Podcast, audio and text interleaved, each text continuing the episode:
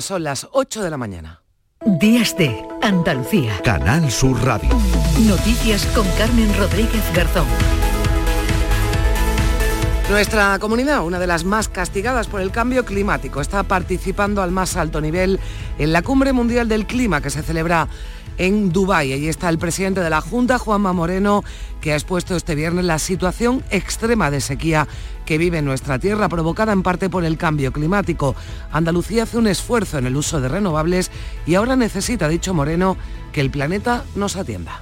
Y necesitamos que el planeta nos atienda y necesitamos también que las autoridades internacionales, especialmente la Unión Europea, comprendan nuestra singularidad climática, comprendan que cada vez tenemos un clima más seco y un clima más cálido y que eso está limitando nuestro crecimiento, nuestro desarrollo, nuestro progreso económico y social. Moreno ha presentado en Dubái Mapa Clima, una web interactiva que mide los efectos del cambio climático con estadísticas, con información meteorológica de cada municipio y la evolución del efecto invernadero desde 2005. Las últimas lluvias han aliviado algo la situación de los embalses en Córdoba y Jaén, pero la reserva de los pantanos del campo de Gibraltar siguen menguando. La comarca gaditana está en un nivel crítico de emergencia, así que ya se plantean restricciones a partir del 10 de enero y se han empezado a aplicar reducciones parciales de la presión del agua en horario nocturno. Los negocios de la zona resignados. Hace un par de semanitas, eh, verdad que precisamente aquí en el lavacabeza comentamos que el agua no, no viene ya con la misma con la misma presión. Si nos cortan el agua una hora, nos determinan una hora, tendríamos que reducir todo. Entonces, la verdad que no quiero ni, ni pensarlo. Siempre estamos detrás de- del personal para que vayan cerrando los grifos, eh, para que no haya gotera eh, y que se vaya bebiendo agua. Hoy ni rastro de lluvia, cielos con intervalos de nubes altas tendiendo a muy nubosos en la mitad norte de la comunidad por la tarde. También brumas y nieblas matinales en la vertiente atlántica y bajan las temperaturas. 23 de máxima hoy en Málaga, 19 en Huelva y Almería, 18 en Cádiz, Granada y Sevilla, 17 en Córdoba y 15 en Jaén. Las mínimas van a estar entre los 2 grados de Granada y los 15 de Málaga. Sin duda, Además, una de las protagonistas de la actualidad de las últimas horas es Nadia Calviño. A primeros de año va a ser elegida formalmente presidenta del Banco Europeo de Inversiones, el organismo que financia grandes obras en los países de la Unión. Este viernes ha quedado despejada su elección al recibir el apoyo de 18 países. La trayectoria europea de Calviño parece que ha avalado su opción, respaldada por los grandes de la Unión Europea como Alemania y Francia. El apoyo de los ministros de Finanzas a nuestra candidatura es una muy buena noticia. Eh, es la primera vez que España va a liderar el Banco Europeo de Inversiones, una institución fundamental para la economía europea, el brazo financiero de la Unión para financiar las políticas europeas, eh, que tendrá además un papel aún más importante en el futuro para financiar la transición verde, la reconstrucción de Ucrania o reforzar el papel de Europa en el mundo. Pedro Sánchez tendrá que nombrar, eso sí, un nuevo ministro de Economía, que podría ser uno de los actuales miembros del gabinete. En Córdoba ha sido detenida una mujer por dejar abandonada a su hijo de 18 meses en el interior de un coche. Los bomberos rescataron al pequeño. Su madre fue arrestada en estado de embriaguez. El niño, que afortunadamente se encuentra bien, ya está en un centro de acogida. Y el llamamiento urgente del secretario general de la ONU para un alto el fuego en Gaza no ha tenido éxito. Estados Unidos ha vetado la resolución presentada ante el Consejo de Seguridad de Naciones Unidas. Antonio Guterres ha advertido de que existe un alto riesgo de colapso total del sistema de ayuda humanitaria en Gaza y esto tendría, decía, consecuencias devastadoras. El pueblo de Gaza mira hacia el abismo. La comunidad internacional debe hacer todo lo posible por acabar con esta realidad. Y el mundo del cine llora la muerte de Ryan O'Neill, actor que protagonizó Love Story, que ha fallecido a los 82 años. Aquí en España, conmocionados aún por el fallecimiento a los 46 años de la actriz Iciar Castro, conocida por sus papeles en la serie Vis a Vis o en la película Pieles.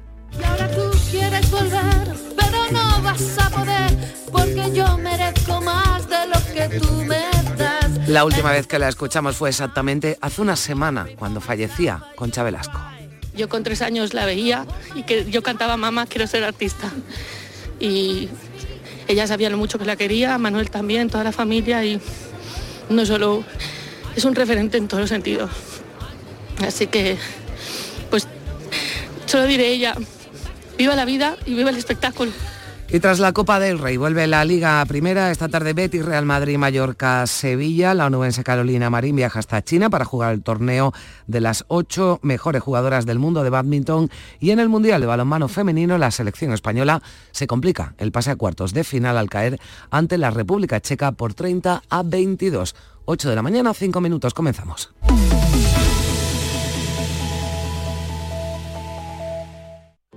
Existe un lugar donde cada paso es una obra de arte, donde la tradición forma parte del futuro, donde el tiempo se detiene para disfrutar cada segundo. Hay un lugar en el mapa que es magia para los sentidos, en donde cada paso se convierte en una experiencia. ¿Y si nos regalamos Úbeda y Baeza? Dos ciudades, un destino. La violencia de género digital comienza por controlarte. Oprime tu libertad y te obliga a hacer lo que no quieres. Empieza con un mensaje. Termina con una vida. Detéctalo a la primera. Denúncialo. No estás sola. 900-200-999. Pacto de Estado contra la Violencia de Género. Gobierno de España. Junta de Andalucía. Días de Andalucía. Canal Sur Radio. Noticias. 8 y 6 minutos, el presidente de la Junta, Juanma Moreno, ha alzado la voz en la cumbre del clima que se celebra en Dubái. Quiere que la comunidad internacional sea consciente de la situación que padece Andalucía, gravemente afectada por la sequía.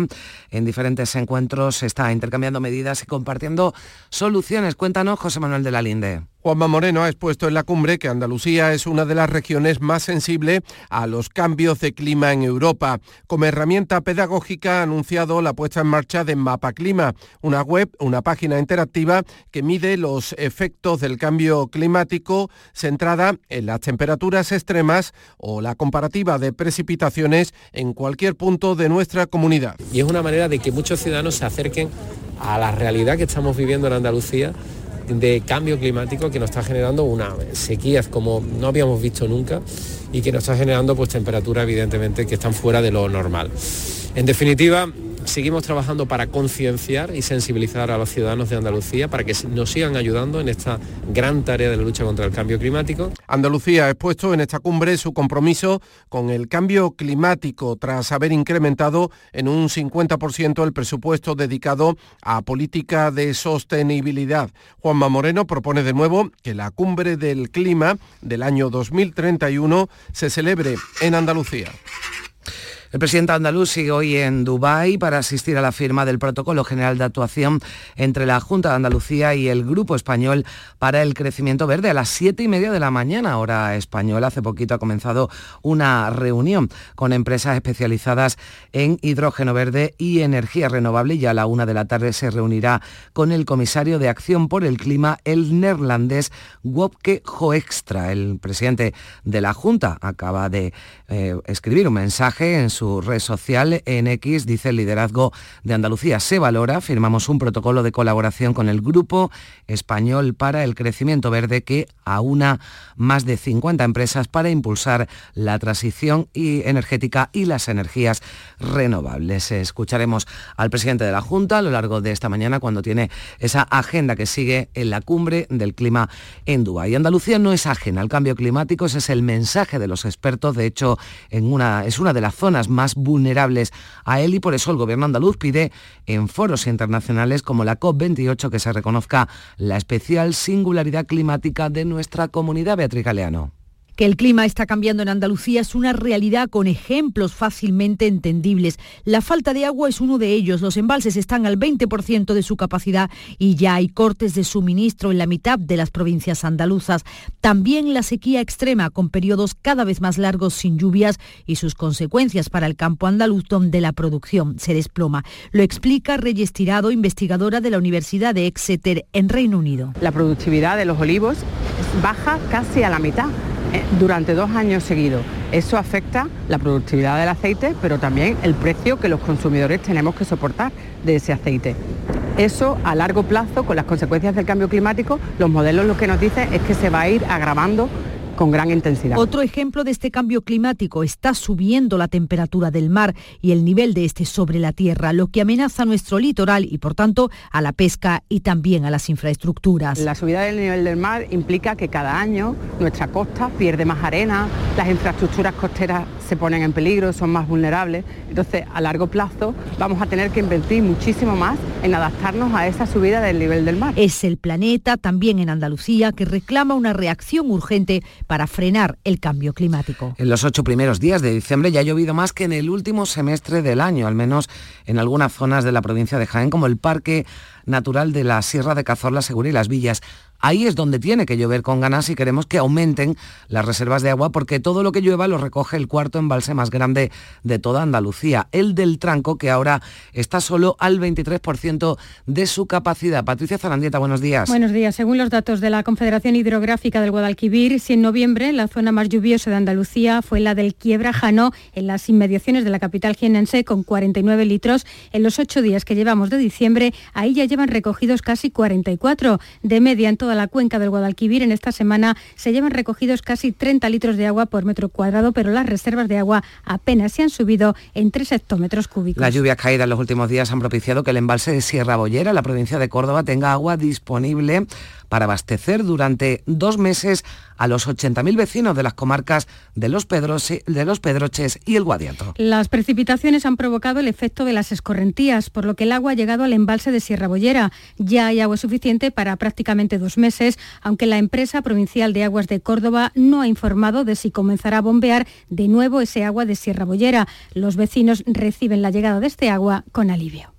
Andar como estamos andando, con Cuba, sin poder utilizar el agua del grifo para nada, nada más que para ducharte y, y lo que es pregar, es complicado. Es lo que no sabemos, qué es lo que harán, si revolverán el agua de la colada con la del pantano de Sierra Bollera o no. Está todo lleno ya, los arroyos corren, poquito, pero corren los pantanos chicos de suministro para los animales están llenos. Pero en el campo de Gibraltar la lluvia de los últimos días no han supuesto ningún alivio para los pantanos de la comarca. Las reservas continúan bajando a Ana Torregrosa. El embalse de Charco Redondo apenas supera el 17% de su capacidad y el de Guadarranque el 31%. La situación en el campo de Gibraltar es de nivel crítico de emergencia. José Manuel Alcántara es el responsable de Argisa, la empresa mancomunada de aguas y residuos del campo de Gibraltar. Estos dos días, tres días atrás, han caído unos 30 litros por metro cuadrado, pero apenas han tenido un impacto significativo en los embalses. O sea que necesitamos una intensidad de lluvia mucho mayor que genere escorrentía suficiente para que haya aportaciones relevantes y que salgamos de esa situación crítica en la que estamos ahora mismo. Ya se están aplicando reducciones parciales de la presión del agua en horario nocturno y se mantiene la previsión de restricciones a partir del 10 de enero. 8 de la mañana y 13 minutos, Nadia Calviño, la vicepresidenta económica del gobierno de Pedro Sánchez, se va a convertir a partir de enero la primera mujer la primera española que dirigirá el Banco Europeo de inversiones. Un puesto trascendental porque el BEI es el brazo financiero de la Unión Europea y es el encargado de proporcionar préstamos y avales a proyectos de todos los sectores que busquen el desarrollo de las regiones europeas. Guillermo Polo.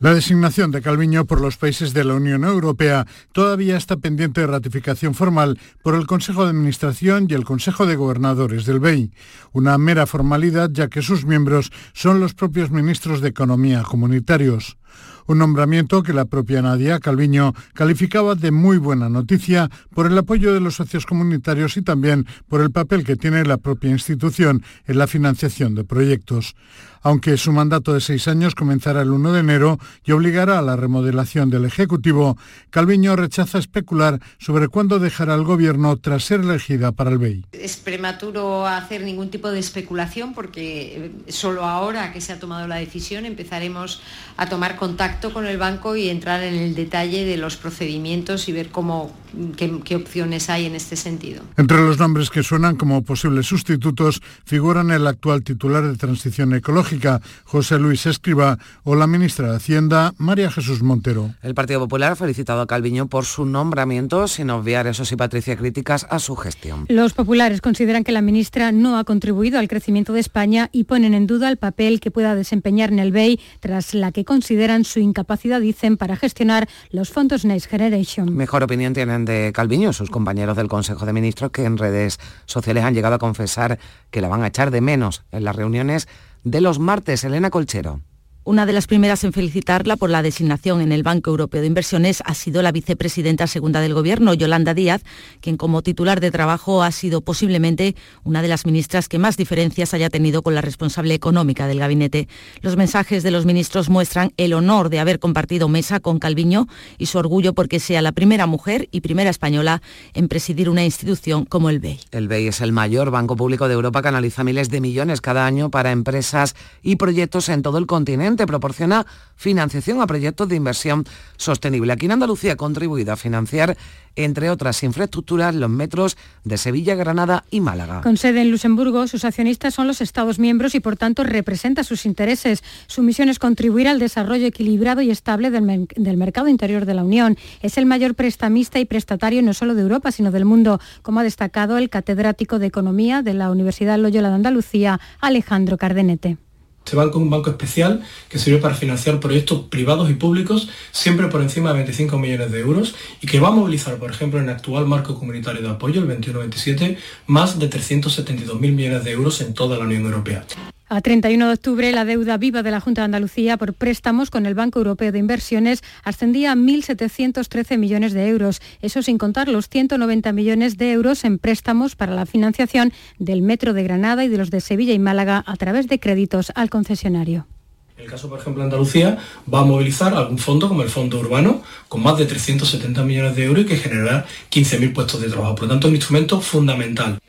En la próxima década el BEI será fundamental para financiar la transición verde y será decisivo también en la reconstrucción de Ucrania cuando termine la guerra. Es el único banco que tiene a los 27 estados de la Unión como accionistas. Solo en 2022 gestionó más de 65.000 millones de euros. Es el equivalente al 5% del PIB español. Nuestro país ha recibido algo más de 233.000 millones de euros de este organismo desde su creación en 1959. Solo Italia ha percibido más dinero. Los ministros de Economía y Finanzas de la Unión Europea, el ECOFIN, están a punto de cerrar un acuerdo sobre la reforma de las reglas fiscales de la Unión. Un detalle trascendental si tenemos en cuenta que tras cuatro años congeladas por la pandemia, se va a volver a limitar la deuda y el déficit. Se espera que el acuerdo definitivo llegue en los próximos días y que se pueda aprobar en una sesión extraordinaria que se va a celebrar antes de que acabe el año y también la presidencia española. Además, el Parlamento Europeo y el Consejo Comunitario han cerrado un acuerdo respecto a la primera ley, primera ley del mundo que limita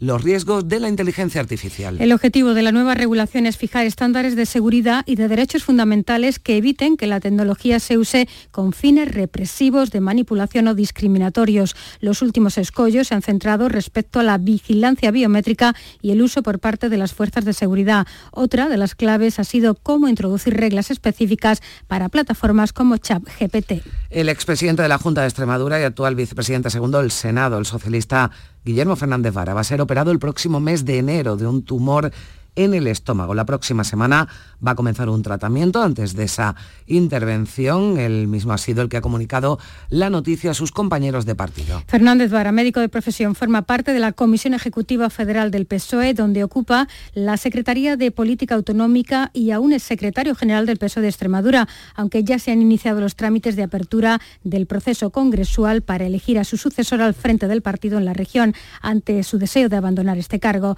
La actual presidenta de la Junta de Extremadura, María Guardiola, le ha trasladado a través de sus redes sociales sus mejores deseos para una pronta recuperación, al tiempo que ha destacado que lo importante es que está en buenas manos y que con su determinación, dice, todo saldrá bien. Ya se encuentra en un centro de acogida, el bebé de 18 meses, rescatado por los bomberos en el interior de un vehículo estacionado en pleno centro de la capital cordobesa, su madre ha sido detenida por orden de la Fiscalía de Menores. El aviso lo dio un viandante al percatarse de que el niño estaba solo dentro de un vehículo aparcado junto a los jardines de Colón, en Córdoba. El pequeño se encontraba bien, aunque fue derivado a un centro sanitario para hacerle una primera revisión. Poco después, efectivos de la Policía Local de Córdoba intentaron localizar sin éxito a su familia, aunque tiempo después la madre apareció en estado de embriaguez. En Málaga, una mujer de 60 años resultado herida este viernes tras caerle encima una chimenea de aluminio de un restaurante.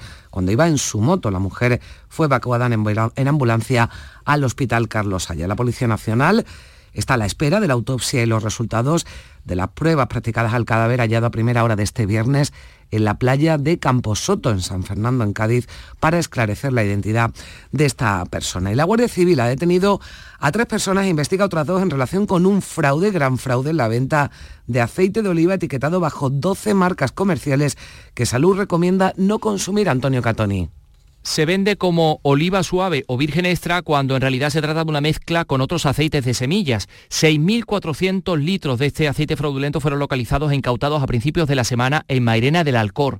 La alarma partía del cuartel de Brenes, donde una persona denunció que el aceite con el que estaba friendo tenía mal olor y una espuma que no era normal.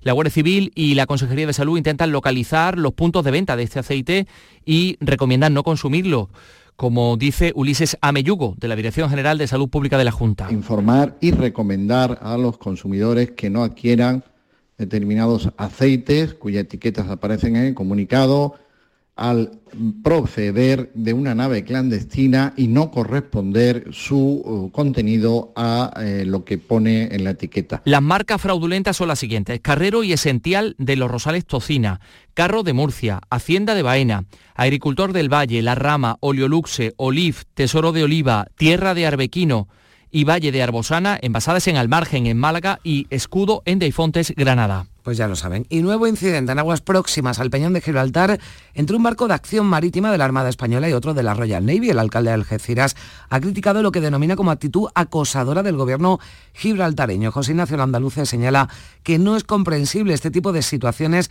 a las puertas de una nueva ronda de conversaciones entre España y Reino Unido. El buque de acción marítima Meteoro de la Armada Española ha patrullado este viernes en aguas próximas a Gibraltar, en la zona de Levante, donde ha sido seguido por un buque de la Royal Navy. El alcalde de Algeciras, José Ignacio Landaluce, insiste en que la embarcación ha navegado por aguas españolas cumpliendo con la legalidad internacional y ha criticado que las embarcaciones de la Royal Navy campen, dice, a sus anchas en aguas que nunca fueron cedidas. No se puede entender esta actitud acosadora que el gobierno de Gibraltar y la Royal Navy están teniendo respecto a embarcaciones de la Armada Española, como acaba de ocurrir con un buque de acción marítima de la Armada que estaba además navegando por aguas españolas en el Tratado de Utrecht, absolutamente nunca se cedieron aguas y son de jurisdicción de, de España.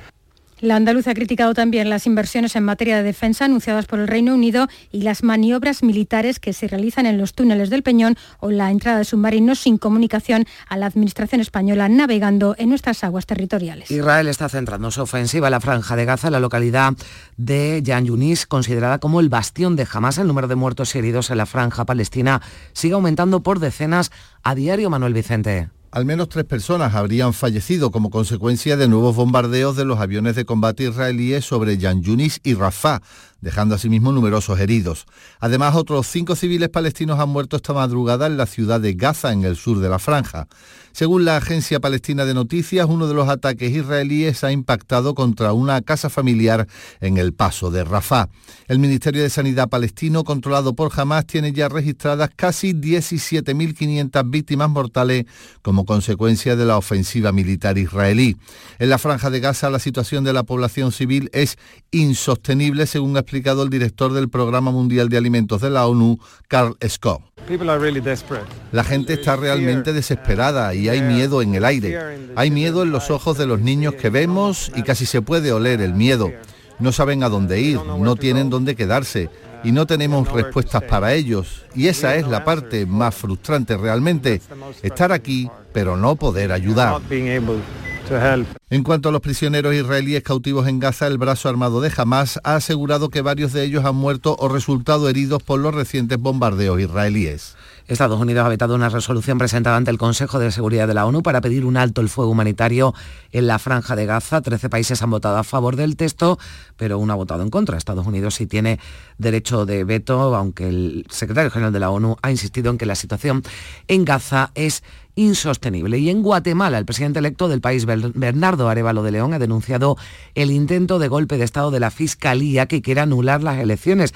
Dice el Ministerio Público que hubo irregularidades administrativas en los comicios del pasado verano. La Unión Europea considera que las acciones y declaraciones de la Fiscalía de Guatemala representan un intento de golpe de Estado. Josep Borrell, el alto representante de la Unión Europea para Asuntos Exteriores, habla de desprecio por la clara voluntad de los ciudadanos de Guatemala. También Pedro Sánchez ha manifestado su más absoluto rechazo a la actuación de la Fiscalía de Guatemala. Y Felipe VI llega este sábado a Buenos Aires para asistir a la investidura del nuevo presidente argentino Javier Milei, que será mañana domingo y se reunirá con el nuevo mandatario en el Palacio San Martín. Llegamos a las 8 y 25, tiempo ya para la información del deporte con Carlos Gonzalo. Buenos días. Hola, ¿qué tal? Tras la Copa del Rey vuelve la liga para los equipos andaluces en primera división. El primero en salir a escena será el Real Betis, que recibe esta tarde a las 4 y cuarto al Real Madrid. Fekir, Sabalí, Claudio Bravo, Bartra, Guido Rodríguez y William Carballo son bajas por lesión, mientras que Bellerín se pierde el partido por sanción. Entró Rodri en la convocatoria de Manuel Pellegrini, que enfrente va a tener al líder de la liga con Bellingham en plan estrella. Bueno, cuando uno juega con equipo, con Real Madrid o con, eh, con Barcelona, está preocupado solamente de Bellingham, bueno, te queda libre eh, Rodri, te queda libre Cross, te queda libre eh, Vinicio cuando está, muchísimos jugadores, así que yo creo que mañana el, equipo va a ser el mismo equipo de siempre, va a salir a buscar con las consideraciones tácticas que tienen los distintos equipos, pero siempre privilegiando lo que hacemos nosotros dentro del campo con, algunas cosas especiales, pero no vamos, a variar todo lo que hacemos por un nombre. Isco se medirá a sus excompañeros en dirigidos por Carlo Ancelotti, que se alegran de la evolución futbolística del malagueño. Sí, eh, Isco lo he visto jugar, está jugando muy bien, ha vuelto a su nivel, estamos muy contentos, estoy muy contento. Creo que es un jugador que aporta algo al fútbol, que ha aportado, ha pasado momentos complicados, pero ahora ha salido. Eh, mañana obviamente es uno de los jugadores que tenemos que controlar bien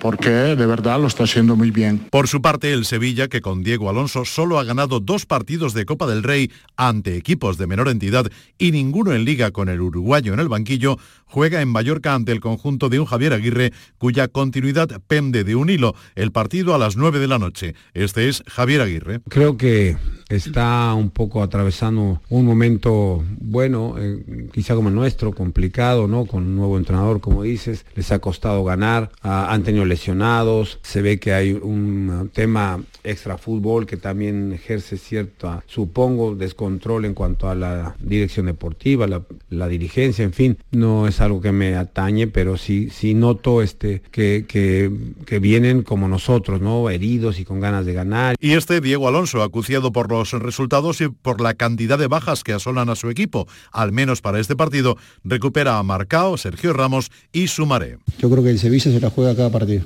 y me siento parte del club, así que desde ese lugar nosotros no nos jugamos de los tres puntos, nos jugamos el, día de mañana y el día de mañana el Sevilla se va a jugar esos tres puntos que, tanto necesitan. evidentemente en cuanto a resultados no han sido los deseados y eso es innegable. Después el trabajo está ahí, nos dedicamos al 100%, le damos todo lo que, lo que podemos y lo que queremos. La edición de hoy sábado de la Liga se completa con el Alavés Unión Deportiva Las Palmas y el Villarreal Real Sociedad. Mañana domingo a las 2 de la tarde Atlético de Madrid Almería. Tras un nuevo fiasco, esta vez en Copa del Rey, la Unión Deportiva Almería visita una cancha muy difícil para obtener su primera victoria en Liga de la temporada. Acto seguido, el Granada visitará al Atleti de Bilbao y el Cádiz Club de Fútbol recibirá a Osasuna. La jornada se completa con el partido Fútbol Club Barcelona Girona. El lunes Rayo Vallecano Celta en Primera Federación, hoy Recreativo de Granada Castilla y el partidazo entre el Córdoba Club de Fútbol y el Castellón. Juegan el tercero, el Córdoba, contra el líder de la categoría que aventaja en ocho puntos a los cordobesistas. En la Liga Femenina, el menú para este fin de semana nos trae hoy a mediodía el Granadilla Tenerife Granada y a las dos el Sporting de Huelva Real Sociedad. Real Madrid Sevilla y Atlético de Madrid Real Betis completarán la jornada. Y en capítulo polideportivo para finalizar nos quedamos con lo que decía el entrenador del Real Madrid, Carlo Ancelotti, cuando le preguntaban en rueda de prensa por el astronómico fichaje de John Ram por el circuito saudí de golf. Va a ganar el Vasco 500 millones de euros. Ahí es nada. Eh, ¿Usted se iría por 500 millones a, entrenar a Arabia? A pie. No necesito reservar vuelo, voy andando. Es una broma, cada uno elige lo que quiere. No me han llamado. Yo vivo, vivo el presente, el presente es muy bonito de momento, ¿eh? Sí, no, Yo tengo otro objetivo, otra idea, que, no es... Eh, la verdad es que yo nunca he pensado el dinero, porque he crecido en una familia donde el dinero no era importante.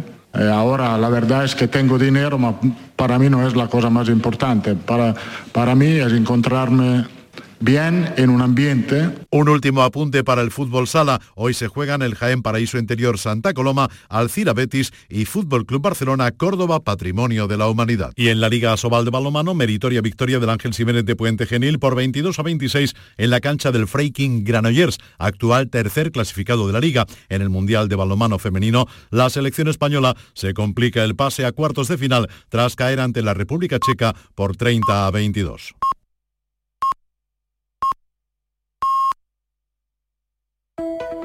Días de Andalucía. Canal Sur Radio. Noticias.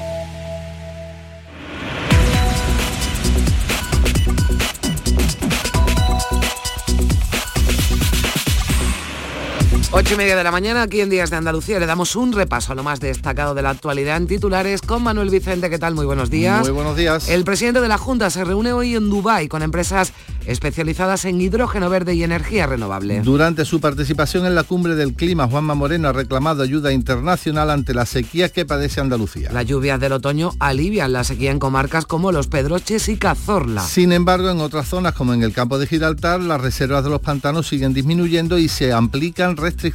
La vicepresidenta Nadia Calviño será la primera española que dirigirá el Banco Europeo de Inversiones. Su designación obligará a la remodelación del gobierno, figurando entre otros candidatos los ministros María Jesús Montero y José Luis Escriba. La Unión Europea elabora la primera ley que limita los riesgos de la inteligencia artificial. Se pretende fijar estándares de seguridad y de derechos fundamentales que eviten su uso con fines represivos, de manipulación o discriminatorios. Entra en un centro de acogida un bebé rescatado del interior de un coche en Córdoba. Su madre, que ha sido detenida por orden de la Fiscalía de Menores, fue localizada tiempo después en estado de embriaguez. Detenidas tres personas por un fraude en la venta de aceite que se recomienda no consumir. Se trata de aceites etiquetados como oliva suave o virgen extra, cuando en realidad son mezclas de otros aceites de semilla. El Constitucional no permite que se analicen los móviles de los absueltos, en el caso Marta del Castillo. El único teléfono que se va a analizar será el del condenado Miguel Carcaño, cuyo peritaje se ha entregado esta misma semana. Estados Unidos veta en la ONU una resolución para un alto el fuego en la franja de Gaza. El secretario general de Naciones Unidas, Antonio Guterres, ha insistido en que la situación de la población civil es insostenible. Y que asuntos llevan a sus portadas los periódicos de este sábado. Manolo. Es muy protagonista la vicepresidenta del gobierno en el diario de difusión online okdiario.com se titula Nadia Calviño presidirá el Banco Europeo de Inversiones gracias al apoyo in extremis de Francia. En todas las portadas de los periódicos de papel aparece eh, como primera noticia Nadia Calviño, así que mencionamos otras. En el diario ABC se dice que Scholz lleva a los socialdemócratas alemanes a sus horas más bajas. En el diario El País leemos que implantar en la Unión Europea el catalán, gallego y euskera costará 132 millones al año y en el diario El Mundo una información que no se sabe muy bien si situarla dentro de la crónica deportiva, social, eh, empresarial, judicial, en cualquier caso. A ver, que me tienes en las. El titular es La guerra de los del nido por el Sevilla. Dos puntos, abran comilla, la cárcel le hizo más malo. Bueno, pues ahí está ese titular, no sabemos dónde eh, situarlo, pero, pero ahí queda. Gracias, Manolo Vicente. Hasta mañana.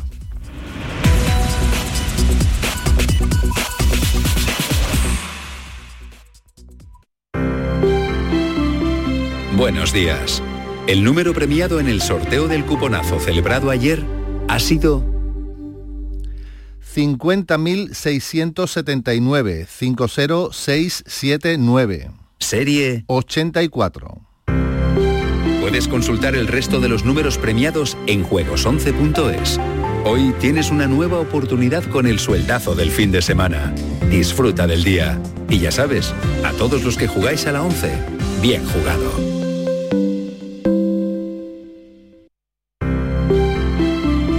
Buenos días. En el sorteo del Eurojackpot de ayer, la combinación ganadora ha sido 2, 8, 28, 32, 37, soles 3 y 6. Recuerda, ahora con el Eurojackpot de la 11, todos los martes y viernes hay botes millonarios. Disfruta del día. Y ya sabes, a todos los que jugáis a la 11, bien jugado. Días de Andalucía. Canal Sur Radio. Noticias con Carmen Rodríguez Garzón. 8 y 34 minutos de la mañana. Nos damos un paseo por eh, nuestras emisoras, nos damos un paseo por Andalucía para conocer cómo comienza este sábado 9 de diciembre.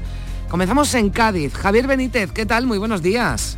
Muy buenos días, Carmen. Comenzamos con algunas nubes, una temperatura de 12 grados ahora mismo en Cádiz. Hoy no pasaremos de 17 en la bahía y en los kioscos nos quedamos con estas portadas. La de Diario de Cádiz, por ejemplo, que tiene una foto enorme eh, en portada de un nacimiento, un niño mirando un nacimiento y titula Tiempo de Belénes. La provincia revive la tradición de inaugurar los nacimientos el Día de la Inmaculada. Además destacan otros titulares como por ejemplo Chiclana sigue sin freno su crecimiento, el padrón supera ya los 90.000 habitantes según el ayuntamiento y la despedida a la gran Pepi Mayo. El carnaval llora a Pepi Mayo, era hija predilecta de la ciudad de Cádiz y confeccionó disfraces para más de 200 grupos durante toda su vida. En la voz de Cádiz, el titular de portada y la foto se dirige hacia la ocupación hotelera en la sierra, muy importante durante este puente, lleno en la sierra durante el puente, dice el periódico de Vocento, que además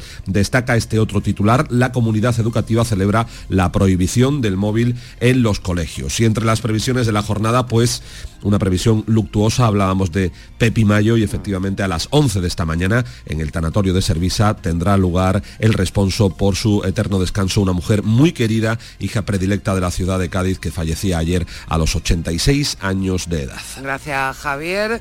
Nos vamos hasta el campo de Gibraltar en Algeciras. Está Ana Torregrosa, buenos días. Hola Carmen, muy buenos días. Aquí tenemos a esta hora 16 grados. La máxima prevista para hoy, según la previsión, es de 20 y cielos con pocas nubes. En cuanto a la prensa, Europa Sur lleva a su portada el siguiente titular. Gibral Medina, la solución a la sequía, 30 años a la espera. Con este sumario, la Junta tiene pendiente la regulación del Guadiaro desde la gran sequía de los años 90. El embalse, con una inversión de 239 millones de euros, deberá ser financiado por el Gobierno central. En cuanto a propuestas eh, para esta jornada, encontramos eh, varias en la comarca, por ejemplo, en los barrios, un mercadillo solidario, lo que se recaude será beneficio de la ONG Infancia Solidaria, mercadillo navideño, en este caso en San Roque, y en Tarifa, la décima ruta del Ibérico. Gracias Ana. Vamos ya a Jerez con Salva Gutiérrez. Salva, buenos días. Hola, buenos días. Por aquí solo a estas horas, ¿eh? cuando se está mm, un poco tranquilo porque estamos rodeados de zambombas que empiezan casi todas Pero las dos todavía de la a tarde. esta hora no, no, no. No, ahora tranquilidad y cielos despejados con 12 grados, llegaremos a los 20 y no se esperan lluvias. Todos los periódicos hacen referencia a nuestras zambombas, sobre todo si abren el diario de Jerez podemos ver algunas fotos realmente impresionantes, la verdad, de cómo estaba ayer la calle larga. Titular, estalla la fiesta en Jerez. Casi todos los periódicos miran a esta fiesta de interés cultural. Y para hoy como previsión, pues muy fácil porque hay muchas más zambombas. Tenemos más de 20 por el centro de Jerez y estas son solo las oficiales, ¿eh? Sí, bueno, que después ahí la... No sé cómo se llaman. Bueno, iba a decir las ilegales, pero estaba pensando Bueno. yo en el carnaval. Las no oficiales, ¿no? La- Efectivamente. Las más espontáneas. Bueno, pues eh, jornada de nuevo, fin de semana de zambombas en Jerez, pero ya a partir de las 2 de la tarde que hay que calentar un poquito la voz. Vamos a Córdoba. Miguel Vallecillo, ¿qué tal? Buenos días. ¿Qué tal? Tenemos en este momento cielo parcialmente cubierto y 8 grados. Eh, la previsión de hoy augura tiempo nuboso con una máxima de 17. Diario Córdoba titula en su portada de hoy así, la falta de agua aumenta el precio de las fincas eh, que tienen regadío. Y cerca de la Navidad como estamos, hoy se celebra en la localidad de Zueros una zambomba. Será por la tarde en la Plaza de la Paz del municipio, recorriendo las calles del municipio. Gracias Miguel. Vamos a conocer también cómo se presenta esta jornada de sábado en Sevilla. Javier Moreno, buenos días. ¿Qué tal, Carmen? Buenos días. Fresquita la mañana, no hay que decir que hace mucho frío, pero bueno, tenemos 10 grados, eh, nubes altas, no parece que vaya a llover hoy en la provincia, todos los diarios aquí también como en Jerez, portadas para la bulla, la- las calles de, sobre todo de la capital llenas, 80% de ocupación, dos titulares destacados. Dice Diario de Sevilla que Sevilla se queda a medias en las medidas para mitigar el cambio climático. La capital lo está haciendo bien en cuatro de las diez recomendaciones del Foro Internacional de Transporte para reducir las emisiones de CO2.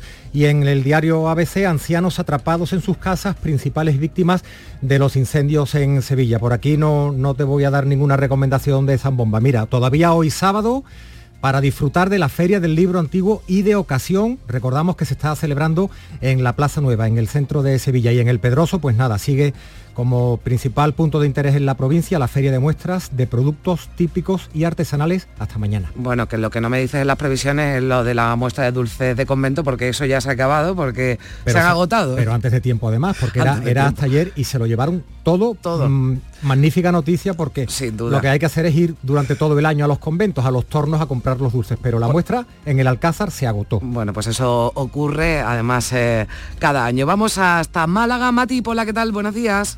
Muy buenos días, aquí tenemos ahora 15 grados, vamos a llegar hasta los 22 y el cielo está prácticamente despejado. En cuanto a la prensa, Diario Sur, una violación cada dos días, las denuncias se cuadriplican los últimos cinco años en Málaga. La opinión, un niño con cáncer en Málaga lleva dos meses en lista de espera para ser operado. Málaga hoy, los secuestros ligados al narco se multiplican en la Costa del Sol. En cuanto a nuestra propuesta, la vamos a situar en Benalauría, que hoy empieza su feria de artesanía y gastronomía del Valle del Genal. En esta edición, que es la número 24, el evento gira en torno a la almendra. Gracias, Mati. Estamos ya en Huelva. Vicente Díaz, ¿qué tal? Buenos días. Carmen, buenos días. Eh, pues a esta hora los termómetros marcan 11 grados y amanece con los cielos cubiertos y algo de neblina. Y hay una previsión que pueden alcanzar hasta 20 grados y mañana domingo incluso un poquito más. Y en cuanto a la prensa, el Huelva Información, la fotografía de portada es para la procesión de la Inmaculada, que, bueno, una multitud que acompaña a esta procesión que aunque tiene poco tiempo de vida, solo son unos 20 años, pero que es muy acogida eh, por, los onubenses. Y también el Huelva 24 horas eh, dice que el Ayuntamiento de Huelva se blinda ante los ciberataques y pone al resguardo la nube, que es toda la información municipal que tienen aquí los onubenses. Y en cuanto a previsiones, un estreno es Rocío, estrenará su primer Belén viviente esta Navidad que se podrá visitar este sábado a partir de las 4 de la tarde. Gracias Vicente, estamos ya en Granada, saludamos a Luis López, buenos días. ¿Qué tal? Buenos días. Mañana también fresca en la capital granadina, 5 grados ahora. Tenemos una previsión de cielos nubosos en la provincia durante el día, aunque ahora insistimos en el área metropolitana, están bastante despejados. En cuanto a las previsiones, hoy es el Día Internacional del Laicismo y la Libertad de Conciencia y en la Plaza del Carmen de la capital hay convocada una concentración y un paseo festivo reivindicativo de este asunto. Y la prensa local, sobre todo, hace incidencia en el buen puente turístico que se está teniendo especialmente especialmente en la capital granadina, así titula Ideal con una foto de portada, un puente de Babel en la capital en referencia al diverso origen de los turistas. Y Patricia Guerrero, la gran bailaora que es protagonista en la foto de portada de Granada hoy como se presenta el sábado en Jaén. Alfonso Miranda, buenos días. ¿Qué tal, Carmen? ¿Cómo estamos? Buenos días. Pues a esta hora de la mañana el cielo está cubierto de nubes. Sin embargo, la temperatura ha bajado un poquito. Estamos prácticamente bajo cero en cualquier sitio de zona de sierra y en la capital a esta hora tenemos 8 grados de temperatura. Dice esta mañana el diario Jaén que hay un nuevo plan alternativo para los trenes con origen o destino Jaén. Y es que como consecuencia del tercer siniestro ferroviario que hay entre las estaciones de Atocha y de Chamartín y Recoletos pues uno de los trenes que se ve afectado, como siempre, es el tren de Jaén. Hay un plan alternativo para todos aquellos viajeros que hayan salido esta mañana en el tren de Jaén hacia Madrid, pues eh, cuando lleguen a Aranjuez se tienen que bajar del tren y luego tienen que coger un cercanías que le llevará directamente hasta Madrid Atocha. Por su parte, el diario Ideal eh, lleva esta mañana portada lo que va a ser una de las previsiones del día, porque dice duelo directo por hacerse con una plaza para la próxima edición de la Copa de España refiere a que el Jaén Paraíso Interior de Fútbol Sala juega a las 6 de la tarde aquí en el Olivo Arena ante un directo rival. El que gane va directamente, tiene plaza para la Copa de España. Pero animamos a esta hora de la mañana a todos aquellos miles de turistas que hay en la provincia de Jaén que se acerquen esta mañana a partir de las 11 al centro del Olivar, porque de nuevo está la feria de los cosechas tempranas. Gracias, Alfonso. Terminamos en Almería. Lola López, buenos días. Buenos días, Carmen. 13 grados de temperatura, cielos prácticamente despejados a esta hora en la capital, donde hoy se esperan máximas de 19. Y en cuanto a lo que leemos en la prensa, en la voz de de Almería en portada este titular, la Junta lanza un nuevo plan para hacer frente a la sequía. Se actuará en las depuradoras de Cuevas, Mojácar, Huerca Lovera y Vera. En ideal, almerienses y turistas buscan suerte en las administraciones de lotería durante este puente. Una foto de portada en la que la búsqueda de números se hace bajo el mar. Son los escondidos por un lotero en la playa del Palmer. Y en el diario de Almería también en este otro titular leemos que los centros de protección de la Junta acogen en la provincia a 350 menores. Y en cuanto a previsiones, última jornada para disfrutar de la feria agroalimentaria Sabores Almería en la Plaza de las Velas, aquí en la capital, con 42 empresas de producción gourmet de toda la provincia. Y esta noche en Adra, obra de teatro Passport del Grupo Illana.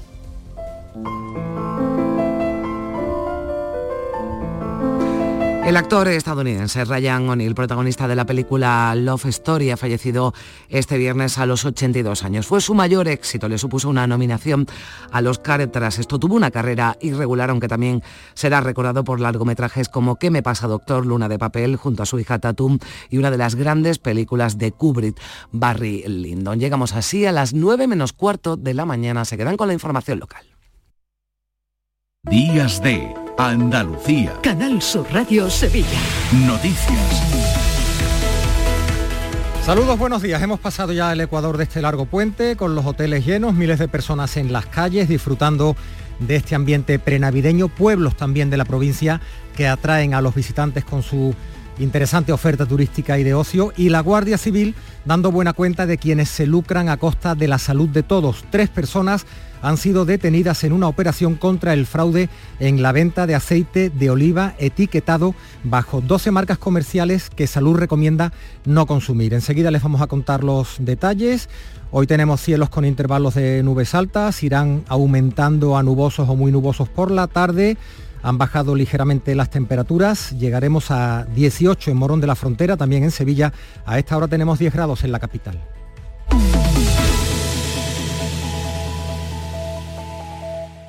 Niño, tráeme algo fresquito de la nevera. Pero papá, si esto está más caliente que el queso de un San Jacobo. ¿Nevera rota? Aprovechalo. Las ofertas de verano de Tiendas El Golpecito y consigue por fin la nevera que mereces. Tiendas El Golpecito. Electrodomésticos nuevos, son y sin golpes o arañazos, más baratos y con tres años de garantía. En Alcalá de Guadaira y Utrera. 954 100 193. www.tiendaselgolpecito.es Estás estupenda. Gracias. Medicina estética en Clínica Doctor Ortiz. ¿Tu hermana y tu hermano también? Ellos cirugía plástica en Clínica Doctor Ortiz. ¿Y el pelo de tu marido? Ah, injertos capilares en Clínica Doctor Ortiz. Ahora en Clínica Doctor Ortiz ampliamos servicios. Ginecología general, funcional y oftalmología. Seguridad, confianza y satisfacción de nuestros clientes. Días de Andalucía. Canal Sur Radio Sevilla. Noticias. Sábado 9 de diciembre y el puente que ya toma su recta final, aunque todavía quedan unas horas, un par de días para disfrutar. Hoteles llenos y aunque no habrá datos oficiales hasta el lunes, se perfila una ocupación, dicen los hoteleros, por encima del 80% de las plazas. Lleno también en el centro de la capital, donde no faltan ofertas culturales y mucho ocio para disfrutar. La verdad es que siempre es un buen plan venir aquí a Sevilla no defrauda. la temperatura es maravillosa, nada que ver con Salamanca, evidentemente, y muy bien, estamos muy a gusto. Con esta situación, el sindicato CESIF denuncia que el plan especial de la Policía Local para el puente no dispone de efectivos suficientes en la zona centro y que se ha prescindido de la vigilancia de paisano que realiza la Policía Turística. Así lo apunta Santiago Raposo, es el delegado del CESIF de la Policía Local en Sevilla. Desde sí no entendemos cómo en esta fecha, en donde nos visitan multitud de personas, se prescindan del trabajo que están realizando estos compañeros. Y en vez de estar atentos a evitar hurtos, los dediquen a tareas que podrían realizar otros policías y no prescindir del trabajo de prevención de la seguridad ciudadana que realizan estos compañeros de la Policía Turística. Y más asuntos, la Policía Nacional ha detenido en Madrid a cinco personas y ha desarticulado una organización criminal dedicada a extorsionar a empresarios y directivos, tras la denuncia que presentó un exmandatario del Sevilla Fútbol Club. La banda estaba capitaneada por Ivo el Búlgaro, un viejo conocido de la policía, acusado de eh, delitos muy violentos, según ha explicado Elisa Rebolo, es la portavoz de la Policía Nacional. Esta investigación se inició el pasado mes de junio cuando un exdirectivo de fútbol denunció estar recibiendo amenazas telefónicas en las que se le solicitaba el pago de 500.000 dólares en base al supuesto incumplimiento de contrato entre el club deportivo y una promotora mexicana. Y decíamos en el avance de este informativo local que la Guardia Civil ha detenido a tres personas e investiga a otras dos en relación con el fraude en la venta de aceite de oliva etiquetado bajo 12 marcas comerciales que Salud recomienda no consumir. Se vende como oliva suave o virgen extra cuando en realidad se trata de una mezcla con otros aceites de semilla. 6.400 litros de estos aceites fraudulentos han sido localizados a principios de semana en Mairena del Alcor. La alarma partió del cuartel de Brenes donde una persona denunció que el aceite con el que estaba friendo tenía mal olor y una espuma que no era muy normal según su experiencia. La Guardia Civil y la Consejería de Salud intentan localizar los puntos de venta de este aceite que tenía que no se corresponden con la calidad del aceite envasado. Ulises Ameyugo, de la Dirección General de Salud Pública de la Junta. Informar y recomendar a los consumidores que no adquieran determinados aceites cuyas etiquetas aparecen en el comunicado al proceder de una nave clandestina y no corresponder su uh, contenido a eh, lo que pone en la etiqueta. Así llegamos a las 9 menos 10 minutos de la mañana. Foro Flamenco de Canal Sur. Antonio Reyes en familia. Este lunes 11 de diciembre te invitamos a disfrutar de una edición especial Navidad de nuestro Foro Flamenco. Desde las 7 de la tarde en el Teatro Fundación Cajasol. Entrada libre hasta completar aforo. Edición especial Navidad del Foro Flamenco de Canal Sur. Con el patrocinio de la Fundación Cajasol. Días de Andalucía. Canal Sur Radio Sevilla. Noticias. El Ayuntamiento de Sevilla inicia nuevas actuaciones de mejora del pavimento de calles de diferentes zonas. En el distrito Cerro Amate, por ejemplo, se va a reasfaltar la avenida Parque Amate y la calle San Juan de la Salle en La Macarena. En el distrito norte se está renovando todo el pavimento del pasaje Virgen de Consolación, una inversión que roza el medio millón de euros, según el delegado de urbanismo, Juan de la Rosa. A este nuevo paquete de obras, que se realiza en coordinación con los distritos, hay que añadir las decenas de intervenciones puntuales que se acometen diariamente por toda la ciudad, con cargo al contrato de conservación de pavimentos que hemos ampliado presupuestariamente para la puesta a punto de los pavimentos de las calles y las plazas de nuestra ciudad. Les contamos también que hoy se abre el plazo para que los comercios sevillanos que lo deseen puedan adherirse a la nueva campaña del Bono Sevilla lanzada por el Ayuntamiento.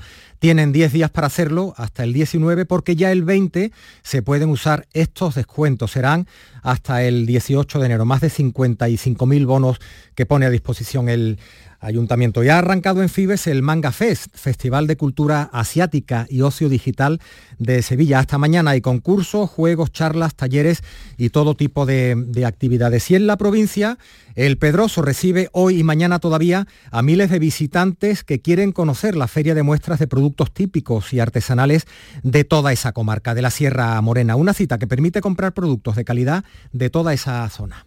Como siempre, habitualmente se da a degustar todo, entre ellos la mejor morcilla del mundo, que la tenemos aquí en las navas de la concesión.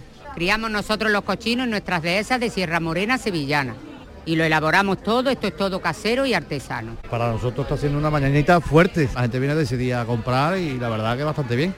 Y se ha cerrado la muestra de dulces de convento del Alcázar, una tradición para muchos sevillanos y sevillanas, se ha vendido todo y las religiosas agradecen a través de la coordinadora de la exposición, Claudia Hernández, este éxito de público en el Alcázar. Y bueno, las monjas no son fábricas, tienen una capacidad limitada, eh, han traído muchísimo producto, eh, a mí parece que este año han traído bastante más de 7.000 kilos y se ha vendido todo, se sienten súper queridas por los sevillanos y, y súper agradecidas, la verdad.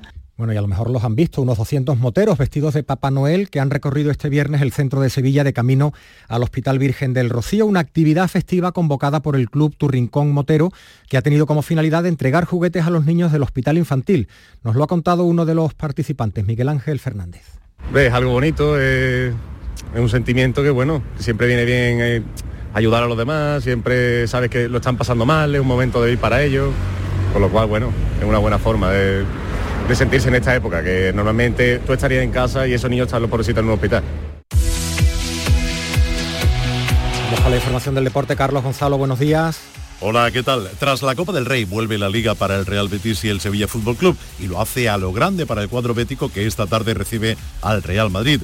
Sin Fekir, Sabali, Claudio Bravo, William Carballo, Bartra y Guido Rodríguez que están lesionados, mientras que tampoco va a poder jugar por sanción Héctor Bellerín. La cita a las 4 y cuarto de la tarde. Por su parte, el Sevilla, que con Diego Alonso solo ha ganado dos partidos de Copa del Rey ante equipos de menor entidad y ninguno en Liga, con el uruguayo en el banquillo, va a jugar en Mallorca ante el conjunto de un Javier Aguirre, cuya continuidad pende de un hilo. El partido a las 9 de la noche de hoy. Y mientras en la Liga Femenina Real Madrid-Sevilla y Atlético de Madrid-Real Betis Féminas. Y tenemos una última hora de esta madrugada. Un hombre ha resultado herido tras producirse un incendio en un piso de Sevilla, información que facilita el servicio de emergencias 112. Su teléfono recibió sobre las tres y media de la mañana la llamada de una persona que alertaba de que veía humo saliendo de la primera planta de un edificio situado en la calle Manzana. Por tanto, decimos una persona, un hombre de 60 años, herido en el incendio de un piso en Sevilla.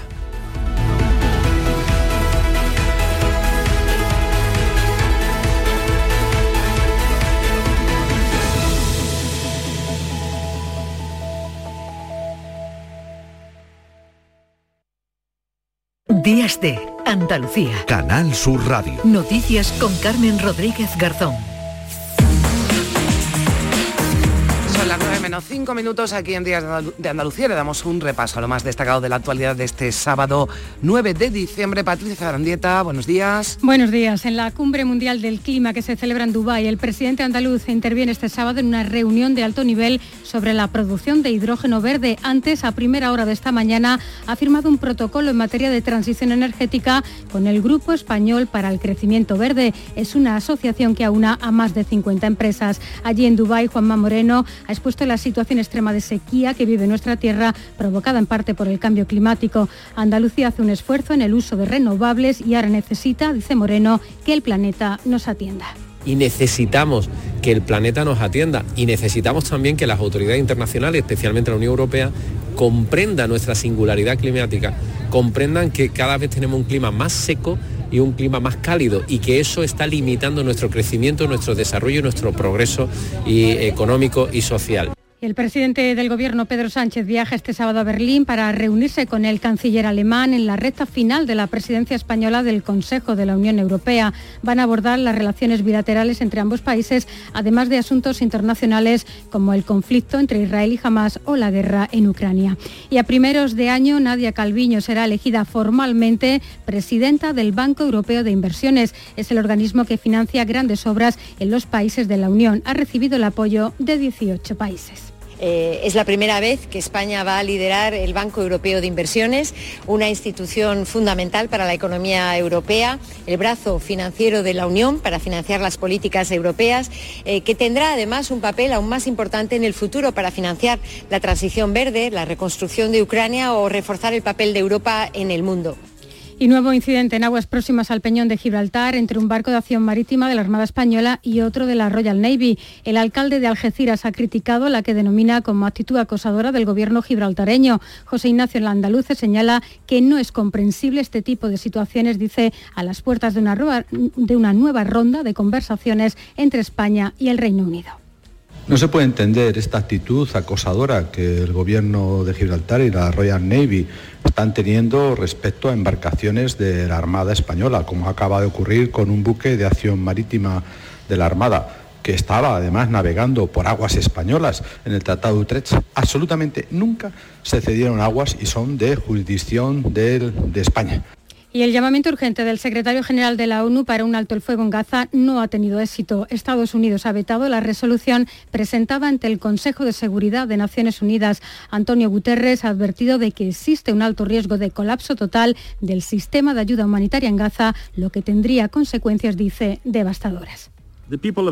El pueblo de Gaza mira hacia el abismo. La comunidad internacional debe hacer todo lo posible por acabar con esta realidad. Y las últimas lluvias han aliviado algo la situación de los embalses de Córdoba y Jaén, pero las reservas de los pantanos del campo de Gibraltar siguen menguando. La comarca está en un nivel crítico de emergencia, así que se plantean incluso restricciones a partir del 10 de enero y ya se han empezado a aplicar reducciones parciales de la presión del agua en horario nocturno. Los negocios de la zona están resignados. De hace un par de semanitas, eh, verdad que precisamente aquí en el lavacabeza comentamos que el agua no, no viene ya con la misma con la misma presión. Si nos cortan el agua una hora, nos determinan una hora, tendríamos que reducir todo. Entonces, la verdad que no quiero ni, ni pensarlo. Siempre estamos detrás de- del personal para que vayan cerrando los grifos, eh, para que no haya gotera eh, y que se vaya bebiendo agua. Y en sucesos un hombre ha resultado herido esta pasada madrugada tras producirse un incendio en la primera planta de un edificio situado en la calle Manzana en Sevilla capital. Los servicios sanitarios han despla- desplazados hasta el lugar, han trasladado a este varón de 60 años al hospital Virgen Macarena y se encuentra ya en un centro de acogida el bebé rescatado del interior de un vehículo en Córdoba. Su madre, que ha sido detenida por orden de la Fiscalía de Menores, fue localizada tiempo después en estado de embriaguez. Y el mundo del cine llora la muerte de Ryan O'Neill, actor que protagonizó Love Story y que ha fallecido a los 82 años. Aquí en España, conmocionados aún también por el fallecimiento a los 46 años de la actriz Iciar Castro. Y Cádiz, Carmen está hoy de luto por el fallecimiento de Pepi Mayo, hija predilecta de la ciudad, la mujer que vistió durante décadas a toda la ciudad para el carnaval. Gracias Patricia, llegamos a las 9 en Canal Sur Radio y en RAI.